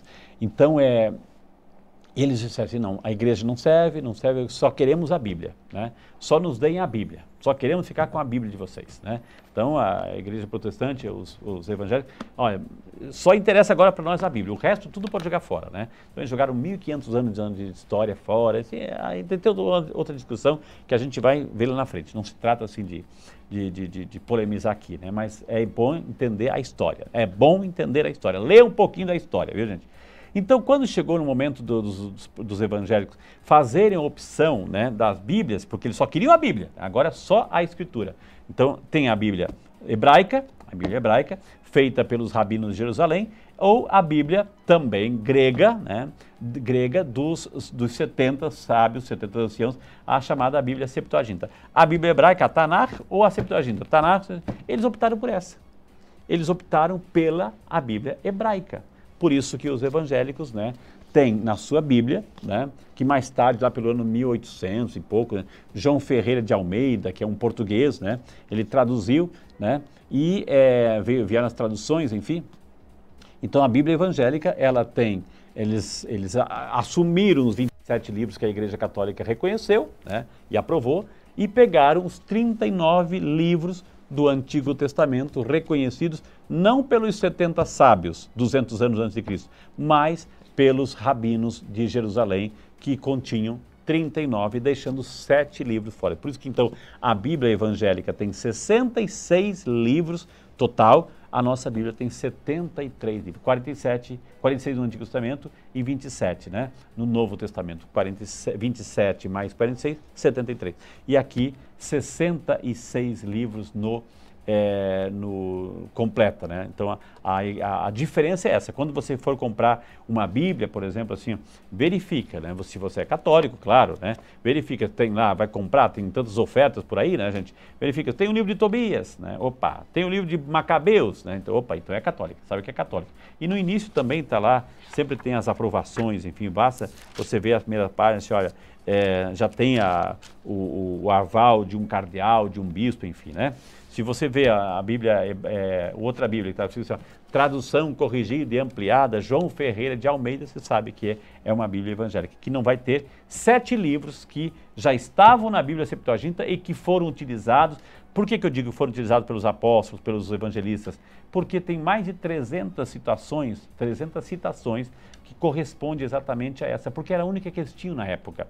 Eles não tinham essa, que não estava pronta ainda. Não estava pronta a Bíblia hebraica. Só tinham essa. E essa estava com 46. Então foi essas que eles usavam, viu? Gente, é, é o, o, importante, é importante assim que você tenha claro que a diferença, gente, a diferença só está no Antigo Testamento. A diferença, porque a Bíblia Católica tem 73 livros. Ela reconhece, ela assumiu a Bíblia Septuaginta, né? A Bíblia que foi traduzida do hebraico para o grego 200 anos antes de Cristo, a pedido do rei egípcio Ptolomeu, que reuniu 72 sábios lá em Alexandria, né, para traduzir. Então eles traduziram. Então a diferença é, é, no Antigo Testamento. O Novo Testamento tem 27 livros para todas as, as, igrejas, enfim, porque eles reconheceram os 27 livros que a Igreja Católica também reconheceu. É muito interessante a gente perceber no processo da aprovação dos 27 livros. Né, uma outra, vai ser uma outra aula, tá, gente? Por quê? Porque tinha, tinha, haviam grupos, por que 27? Né? 27. Foi lá, gente, foi lá pelo ano 400, olha só, 400, depois foi retificado no Conselho de Trento, enfim. É, por quê? Por que os 27? Porque tinham grupos, né? Um grupo tinha. Não, 27 não, gente. Tem muito mais, tem muito mais. Tem o Evangelho de Maria Madalena, tem o Evangelho de Tiago, não sei o que lá, tem o Evangelho não sei o que lá, não sei o que lá. Ah, vamos colocar. Tinham grupos, tinham grupos que queriam colocar trocentos mil livros do Novo Testamento, né? A igreja, opa, opa, tinha, como também tinham grupos que queriam tirar tudo, né? Tinha um grupo que queriam colocar só o Evangelho de Lucas, é válido o Evangelho de Lucas, o resto pode jogar fora, né? Olha, olha a diferença. A igreja, sabiamente, com muito estudo, com, muito, com muita oração, com muita inspiração divina, inspiração, deixou muitos livros fora, deixou muitos livros fora, né? E aprovou os 27. Esses 27 são inspirados. Foi a autoridade, por isso, volta, volta na primeira aula, né? Foi a autoridade da igreja. Foi a autoridade da igreja, inspirada pelo Espírito Santo de Deus, que aprovou os 27 livros, né? Isso não foi de um dia para outro, não, minha gente. Isso não foi de um dia para outro, não. Como eu disse, tinha gente que queria tirar tudo, só ficar com o Evangelho de São Lucas e alguns fragmentos de outros ali, né? E tinham outros que queriam colocar tudo. Por isso, assim, que é muito interessante a gente perceber na atualidade. Deixa eu tomar um pouquinho d'água, né, gente? Fazer propaganda aqui, né, do, da minha canequinha aqui, né, gente? Tem muita gente, equipe, que quer comprar caneca, então trate de rever essas coisas assim. Muita gente quer levar para casa a canequinha do freio, viu? Essa, no caso, é minha, tá? É, é, é, bom a gente dizer algumas coisas, atualizar algumas coisas. Por exemplo, uma, um tempo atrás saiu um filme, né? Um, saiu um filme, o Código da Vinci, enfim. Ah, tá vendo? Aí, ó, foi descoberto o Evangelho de Maria Madalena, a igreja escondeu, a igreja isso aqui. Não, gente, a igreja nunca escondeu. Tanto é que está lá em todas as bibliotecas, todas as livrarias, enfim, as especiais, para você comprar e ler. Né? A igreja nunca escondeu. Ela não reconheceu, é diferente. Nunca escondeu, a igreja nunca escondeu, gente, né? Só que ela tem um fundamento histórico. A igreja não escondeu, ela não reconheceu, porque o conteúdo não acrescentava nada ou contradizia, ou, ou, tinha contradição com aquilo que é a mensagem central do Evangelho. Então a igreja nunca escondeu, ela não reconheceu. Oh, tá vendo? A igreja escondeu isso, aqui. Não, não se trata disso. Então, os famosos livros apócrifos, enfim, né? Que são é, versões é, encontradas depois, pergaminhos que foram encontrados depois, enfim. Pode encontrar, pode ler, pode comprar, pode colocar na sua biblioteca particular. Pode, a título de literatura, claro. Nós temos, assim, o Proto-Evangelho de Tiago, por exemplo o proto-evangelho de Tiago. Graças a esse proto-evangelho de Tiago, nós temos uma informação valiosíssima. Mas não é porque nós temos essa informação valiosíssima que vai entrar na Bíblia, né? Que vai entrar na Bíblia. Por exemplo, que informação valiosíssima esse proto-evangelho de Tiago que você pode comprar. Pode comprar em qualquer livraria católica, inclusive, né? Pode comprar. Que informação valiosíssima esse proto-evangelho de Tiago tem? Graças a esses, é, esses escritos descobertos posteriormente, que na igreja não quis colocar como um livro sagrado, que nós sabemos o nome dos pais de Nossa Senhora, Joaquim e Ana. Né? Quando a gente fala assim, os dias dos avós, Joaquim e Ana, o nome dele, Com certeza, Joaquim Ana, porque graças a um, um texto descoberto posteriormente, que estava lá, nascimento de Nossa Senhora, os primeiros passinhos de Nossa Senhora, e os pais dele, Joaquim e Ana. Mas não é porque foi encontrado que agora eu vou colocar aqui. A igreja, a igreja não escondeu. Tanto é que está lá, está tá traduzido, enfim. Só que ela não reconheceu, porque isso não acrescenta na mensagem central do Evangelho, a boa nova de Jesus Cristo. Então, é por isso, esse foi um dos critérios. Mas isso eu vou conversar com muito carinho em outra aula para você, descobrir, é, você entender por qual, qual foi o processo que a Igreja Católica utilizou para aprovar os 27 livros, né? Então, é, a Margarete falou assim, Frei, existe uma Bíblia que é melhor que a outra? Não, gente, pelo amor de Deus, né? Tanto a Bíblia católica como a Bíblia evangélica são, né, ou seja, elas não diferem do conteúdo, uma outra palavra, né, entendeu? Mas assim, o conteúdo é o mesmo, gente. O conteúdo é a salvação de Cristo, a salvação trazida pelo nosso Senhor Jesus Cristo. Então, vai eh, diferenciar alguma outra palavra, uma tradução aqui acolá, mas assim, não existe essa é a falsa, essa é a verdadeira. Não existe isso.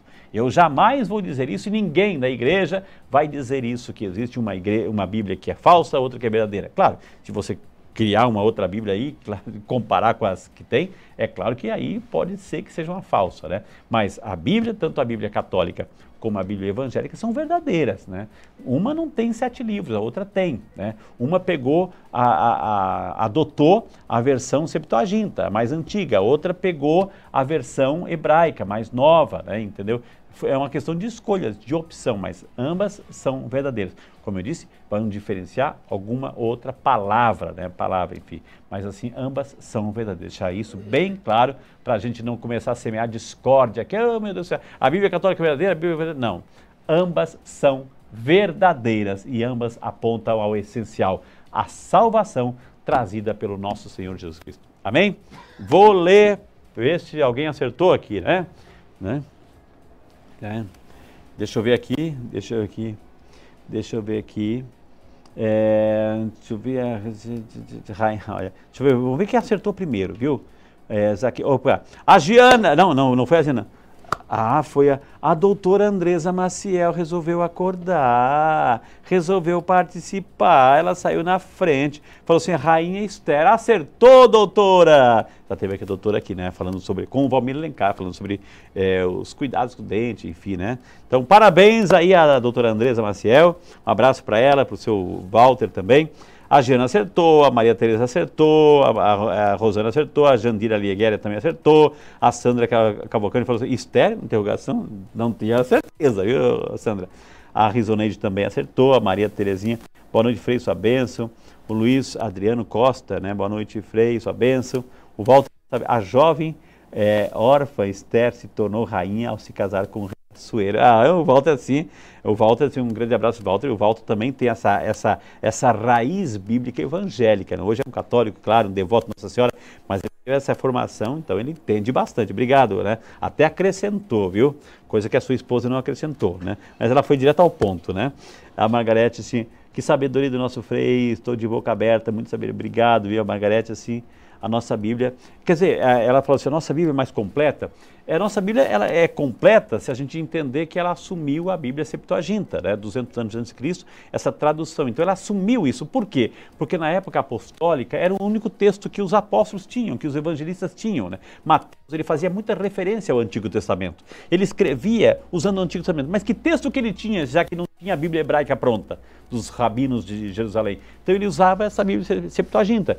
Então é por isso assim, porque os grandes evangelistas, os apóstolos, usavam a Bíblia Septuaginta, que a Igreja Católica entendeu desde o início que essa a versão que ela iria assumir também, viu gente? Mas eu digo para você, ou seja, o que, os 39 livros que estão na, na Bíblia evangélica são os mesmos 39 livros que estão na Bíblia Católica. A diferença é que tem a Bíblia Católica sete livros a mais que a igreja reconhece como sendo inspirados por Deus, né? Bíblios, Bíblia, é, livros canônicos, viu, gente? É um intervalinho rapidinho, gente, né? Ah, mais uma pergunta, mais uma pergunta, vamos lá. Para a gente voltar do intervalo com mais uma pergunta, assim, né? Já são 9 horas e 17 minutos. Você está acompanhando o programa do Frei. Próxima pergunta. Sou estrangeiro. Ah, essa é fácil, gente. Olha só porque que vem depois, olha, ó. Sou estrangeiro, sou médico e acompanhei Paulo em suas viagens missionárias. Escrevi, escrevi um dos evangelhos e o livro dos Atos dos Apóstolos. Quem sou eu? Né? Só pelo fato de dizer assim, eu sou médico, gente, aí já está a resposta, dá licença. Evangelista, estrangeiro, porque estrangeiro porque ele não era judeu, mas, né, ele era médico, médico e que médico, né, gente? Que médico e que livro que ele escreveu, né? Então responda aí, eu vou para um intervalo rapidinho, a gente volta com você.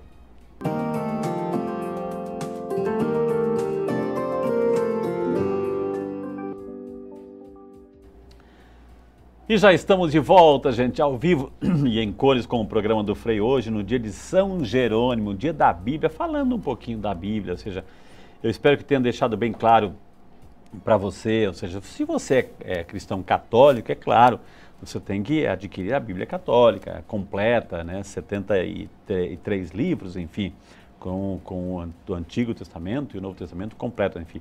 E se você é evangélico, está acompanhando também, claro, né, a sua opção pela condução de sua igreja, ficar com os, os, os 66 livros, ou seja, a Bíblia na versão hebraica, né? Enfim. É, mas é importante dizer que ambas são verdadeiras. A única coisa são diferentes em relação ao tamanho, né? Ao tamanho. Uma tem 66 livros, a outra tem 73 livros. 46 mais 27, 73 livros, viu?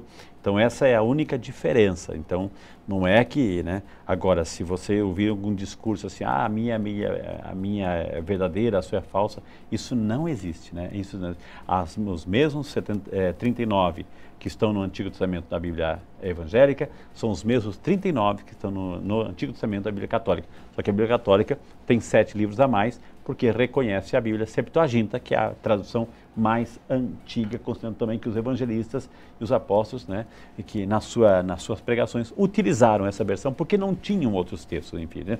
Tá, eu fiz uma pergunta, né, qual é o nome, né, ele era estrangeiro, ele era estrangeiro, claro, né, ele foi secretário, né, de escreveu o terceiro né, o Evangelho, escreveu os Atos dos Apóstolos, ele era médico, foi o evangelista que mais, é, que mais nos dá informações sobre Nossa Senhora.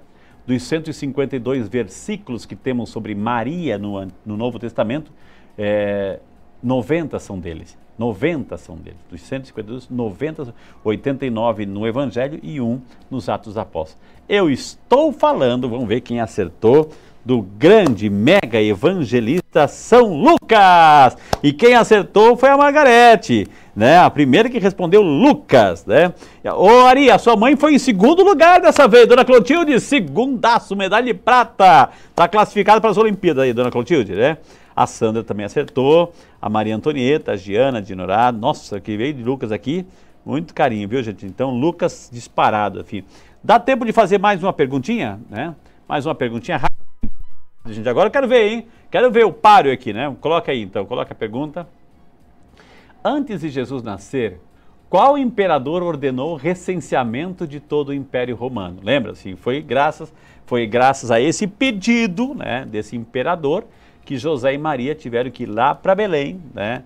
É, a terra de José, né? e nessa ida Jesus nasceu em Belém. Então, mas qual é o nome desse imperador romano, né? Qual é o nome desse imperador romano? Responda, né? Responda, né? É, com muito, deixa eu ver se tem alguma já resposta aqui, né? Então, gente, é, bom, o Heitor perguntou assim, quando é que foi juntada, assim, reconhecida? Eu, eu gostaria de dar uma aula, é, quer dizer, eu gostaria de compartilhar numa aula, numa reflexão, sobre o processo de aprovação dos 27 livros do Novo Testamento. Como que a igreja chegou a esse livro, né? Mas eu antecipo, assim, só a título de informação, né, o primeiro concílio, né, o concílio de Hipona em 393, lá na época de Santo Agostinho, de Hipona, né? Então já houve esta, esta lista oficial do, do Novo Testamento, lá já, continha os 27, o Papa Damaso, que é da época também, no ano 400, né, já também, já decretou ali. E depois isso foi ratificado no Concílio de Trento, lá em 1562. O Concílio de Trento já foi colocar aí, colocou a lista oficial, assim, para ninguém mais né, assim, ter dúvida dos 27 livros. Porque, como eu disse, muitas correntes surgiram, né? muitas pessoas negavam os 27, alguns queriam colocar mais livros, outros queriam tirar um monte de livros, enfim, a igreja definiu. Então, um processo longo, um processo assim, de vários séculos, enfim, lembrando que até até até 312, né, até 312, a igreja foi perseguida, muitos mártires, é, é, perseguição para todo lado. Então a igreja não tinha nem tempo, ela tinha tempo para sobreviver, testemunhar e sobreviver, testemunhar e sobreviver. Não tinha tempo para fazer outras coisas. Não dava, né? Não dava porque tinha perigo de morte o tempo todo, né? O tempo todo.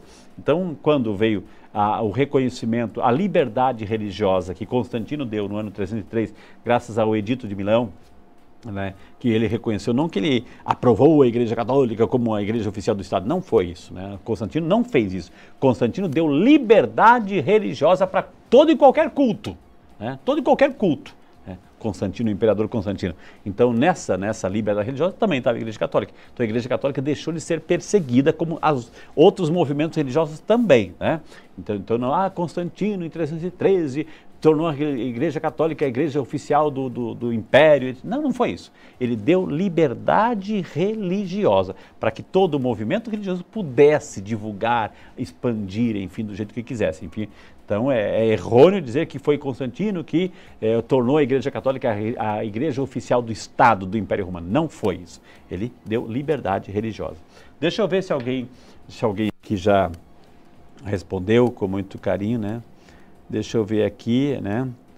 É, Otávio Augusto, né? Otávio Augusto, né? a Giana colocou assim, será, Giana? Será?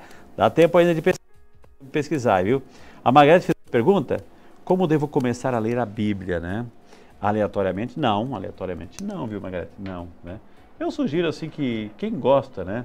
É, a, a, a, gente sabe que a Bíblia, né? A, gente, é, a Bíblia significa coleção de livros. Biblion, biblion é um livro. Biblia, em grego, né? É a coleção desses livros todos, enfim.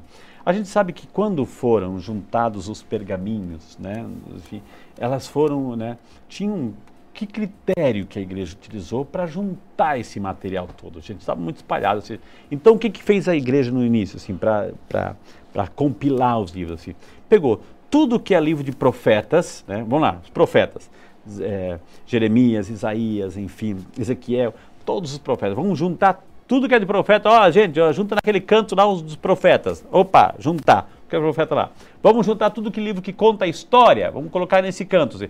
Todos os livros que contam os ditos, a sabedoria, populares, enfim, vamos colocar nesse canto. Aí, Eclesiastes, sabedoria, enfim, Eclesiastes, né? Então, aqueles livros que, que contam a origem do universo, a origem do ser humano, opa, é o, deve colocar lá no início, porque vão contar do início, a criação do céu e da terra, enfim, são os livros do Pentateuco, os cinco primeiros livros que contam a formação do povo, a história do povo, é, a forma do início, como, como começou Adão e Eva, enfim, Deus criou o paraíso, enfim. Então, é o, os primeiros livros. Então, o critério foi esse, né? Foi, foram agrupados os livros por temática, né? Os livros do início, que conta a história do início, os livros que contam a história do povo, o livro que conta os profetas, enfim, os livros que contam a sabedoria popular, enfim, foram por por blocos, né, por blocos. Então, a gente sabe que então, o Antigo Testamento foi montado por blocos. Então, é, é, comum, por exemplo, assim, a gente pegar um livro lá no início e já pular para um livro que está quase no final, porque é, se a gente for pegar, tem inclusive tem estudos, né, e uma aula a gente vai preparar sobre isso, né, com muito carinho, está na nossa plataforma, a gente vai colocar, como é que eu devo ler então? Qual é a sequência cronológica, a linha do tempo que eu devo ler cada livro, né, para ver tem, existe isso, existe isso, é possível, viu, Margarete? Existe, tem como fazer isso, já existe pronto, e a gente tem uma aula também sobre isso, viu? Então, como é que a gente deve conhecer? Primeiro, conhecer um pouco a história de Israel, né? conhecer um pouco a história de Israel, conhecer um pouco, começar pelo Novo Testamento, comece por Mateus, que conta a genealogia, as origens, enfim, ou comece lá com São João, que fala da carta Deus é amor, enfim. O que não pode é assim, ah, eu aqui, aqui, acolá, eu, o que não pode é esse costume que é errado, gente, é errado, pelo amor de Deus. Tem gente assim que, ah, eu vou ver. A Bíblia é uma carta de amor, né? A gente sabe qual é o objetivo da palavra de Deus, o que, que é? O Antigo Testamento, eu tenho que ler o Antigo Testamento, presta atenção no que eu vou dizer agora. Eu tenho que ler o Antigo Testamento, eu tenho que buscar alguém lá. Porque toda a Bíblia, preste atenção, existe uma centralidade. Lembra que eu falei no início do programa? Que né, é, a segunda pessoa da Santíssima Trindade se encarnou. Jesus é a palavra do Pai, definitiva e eterna. Né? Então, a Bíblia fala de Jesus. Tudo fala de Jesus. o Antigo Testamento fala em linguagem figurada, enfim. Eu tenho que pegar o Antigo Testamento e encontrar Jesus lá. Eu tenho que não vou estar escrito, não vai estar escrito Jesus ali, porque Jesus pertence ali historicamente ao Novo Testamento. Mas eu tenho que ir lá, por exemplo, o sacrifício de Abraão, quando vai sacrificar o seu filho. Poxa, lenha, monte. Opa, ele vai levar, vai amarrado. Isaac vai amarrado, vai num monte, vai ser deitado sobre a lenha. Está falando de quem? Está falando de quem? Jesus. Monte, cruz, amarrado, sacrifício. Então eu tenho que pegar o Antigo Testamento e fazer a seguinte pergunta: onde está Jesus aqui? Né? Se eu começar a ler assim, eu fica claro, né? porque toda a Bíblia foi escrita para contar, para falar do único mediador entre Deus e a humanidade, Jesus Cristo. Né? Então é importante, é, fica tranquila, Margarete, que a gente vai apresentar para você um plano de leitura cronológica né, para a gente entender um pouco a história, né, a história. Mas o que está ali, você pode ler, começar pelo Antigo Testamento, livro de Gênesis contando a história, enfim, é importante, viu? Eu fiz a pergunta, não foi? Eu... Tinha outra pergunta não? É, isso, né? Olha, gente, imperador, colocaram imperador Herodes, não, gente, né? Deixa eu ver aqui, tá, tá, tá, tá, tá. colocado assim, a Guilmar. Gente, dessa vez foi a... Ai, não acredito, gente. A doutora Guiomar com o doutor Renato. Não é que ela acertou, gente. Guilmar, você acertou. Sabe o que, Guilmar? Eu vou te dar um presentinho, né? Um porta-celular. Pode ser, você aceita, né? Um porta-celular para você, Guilmar. Você, ah, né? Um beijo para vocês aí. Acertou César Augusto, né? César Augusto, né? Na época do imperador César Augusto, que ordenou o recenseamento de todo o povo de Israel. E lá foi José e Maria para Belém. E lá em Belém, Jesus nasceu, viu, gente? Gente, eu queria continuar, né? porque o assunto Bíblia é apaixonante, né? Apaixonante, eu amo, né? Tanto é que. Mas assim, eu quero convidar você a acessar a nossa plataforma aí. Se você gostou do vídeo de hoje, do, do, do, programa de hoje, né, gente? Lembrando que semana que vem a gente vai falar sobre Outubro Rosa, né? Vem uma médica, gente, médica fantástica, né? A doutora Rima, né? Doutora Rima, né? É, queridíssima, queridíssima, queridíssima. Vamos falar sobre Outubro Rosa, né?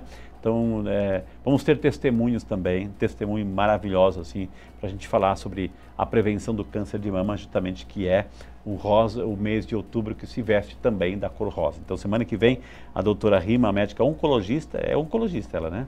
É para a gente confirmar, é para a gente com muito carinho. Então, a gente vai é, já antecipar né, a nossa participação na semana que vem, gente.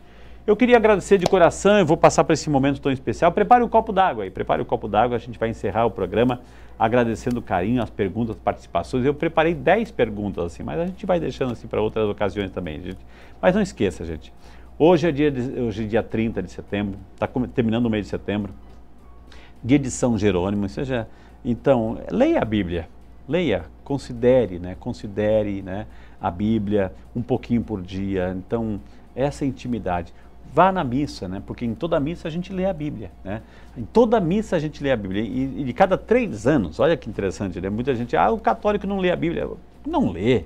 Não lê. O católico tem a oportunidade de três em três anos ler toda a Bíblia, né? Porque tem um ciclo A, B e C. Então, a cada três anos, né, quem for fiel e vai à missa, sabe que de três em três anos a gente leu a Bíblia inteira. Olha que maravilha, gente. Três em três anos. Então, então calcule você que é católico e vai à missa todo dia. Então, quantas vezes você já também já não? Então, a gente tem a Bíblia todo dia na Santa Eucaristia, né? Ou seja, aí novamente com isso eu termino. Ou seja, quer receber a Bíblia? Onde que você recebe a Bíblia? Onde que você recebe a autoridade da Bíblia? Entra na igreja. Seja igreja, seja igreja. Vá na igreja que você recebe a Bíblia. Vá na igreja que você tem a autoridade da Bíblia, porque é a igreja que vai dar a autoridade da interpretação da Bíblia. Se você tira a igreja da Bíblia, a Bíblia perde o valor. É mais um livro. Aí você pode colocar na biblioteca. Agora, ela é viva enquanto é fruto de uma comunidade viva que anuncia, que testemunha.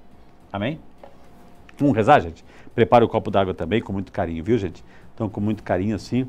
Eu queria, nesse momento, né, nesse momento eu, né, que você está em casa, até mesmo para você preparar um copo d'água, coloca a vinhetinha aí, equipe, para a gente se preparar, para dar tempo de quem está em casa preparar o copo d'água também com muito carinho, viu, gente?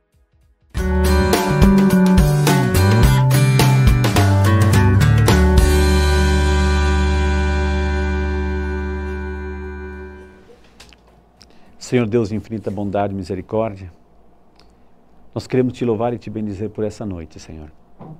Nós tivemos a oportunidade de, à luz do Teu Espírito Santo, conhecer um pouquinho mais sobre a Tua palavra. Que esse programa tenha nos ajudado, Senhor, a nos entusiasmar ainda mais pela força inspiradora de São Jerônimo, que dedicou a sua vida buscando palavra por palavra, traduzindo palavra por palavra, o amor apaixonado pelas Sagradas Escrituras. Nós, como cristãos católicos, também temos esse dever. É essa carta de amor que Deus nos deixou. Uma carta de amor que é dada pela autoridade da igreja. É na igreja que nós recebemos a palavra. Se nós não frequentarmos a igreja, a palavra ela perde a sua força vital. E essa palavra se encarnou. Ela se encarnou pelo sim de uma mulher, Nossa Senhora, nossa mãe. Mãezinha do céu, Nossa Senhora Aparecida, amanhã começa um novo mês. Com Santa Teresinha, o mês de outubro, o mês das missões, o mês da nossa padroeira. Nesse momento, Mãezinha do céu, eu quero colocar cada filho, cada filha que, que nos acompanha, vivendo talvez a realidade da dor, do luto, do sofrimento, da falta de perdão, da falta de emprego, das doenças de câncer aquelas pessoas em tratamento. Eu coloco, mãezinha do céu, cada filho, cada filha que está nos acompanhando, pedindo a tua intercessão, pedindo graças especiais, para que o teu filho, mãezinha do céu, possa vir ao nosso encontro, socorrer em nossas necessidades, mas acima de tudo nos santificar, para renunciarmos o pecado. É o teu desejo de mãe que nos aproximemos do teu filho. Ensina-nos, mãezinha do céu. Pegue-nos por nossas mãos e nos leve ao teu filho, porque queremos amá-lo, respeitá-lo, segui-lo e fazer do teu filho, mãezinha do céu, o rei de nossas vidas. Ave Maria, cheia de graça, o Senhor é convosco. Bendita sois vós entre as mulheres, e bendito é o fruto de vosso ventre, Jesus. Santa Maria, Mãe de Deus, rogai por nós, pecadores agora e na hora de nossa morte. Amém. Senhor Deus de infinita bondade e misericórdia, aqui te apresentamos essa água tão limpa, pura e transparente. Dignai o Senhor abençoá-la, santificá-la e purificá-la. E que ao tomar esta água, Senhor, desça sobre cada filho e cada filha toda a bênção, toda a proteção, toda a saúde física e espiritual.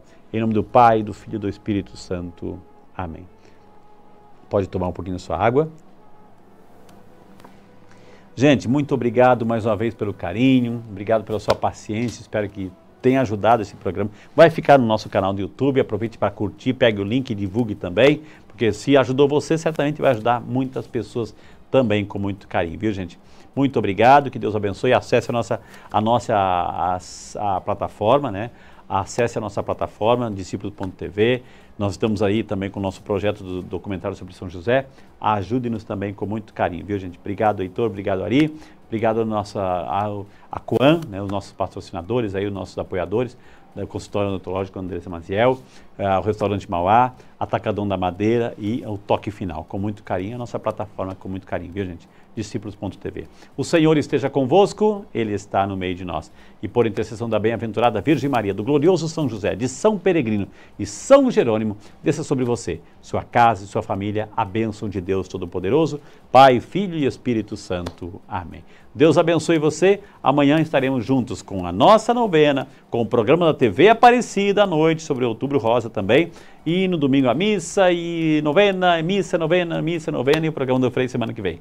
Beijo, gente. Deus abençoe. Fique com Deus. Bom descanso.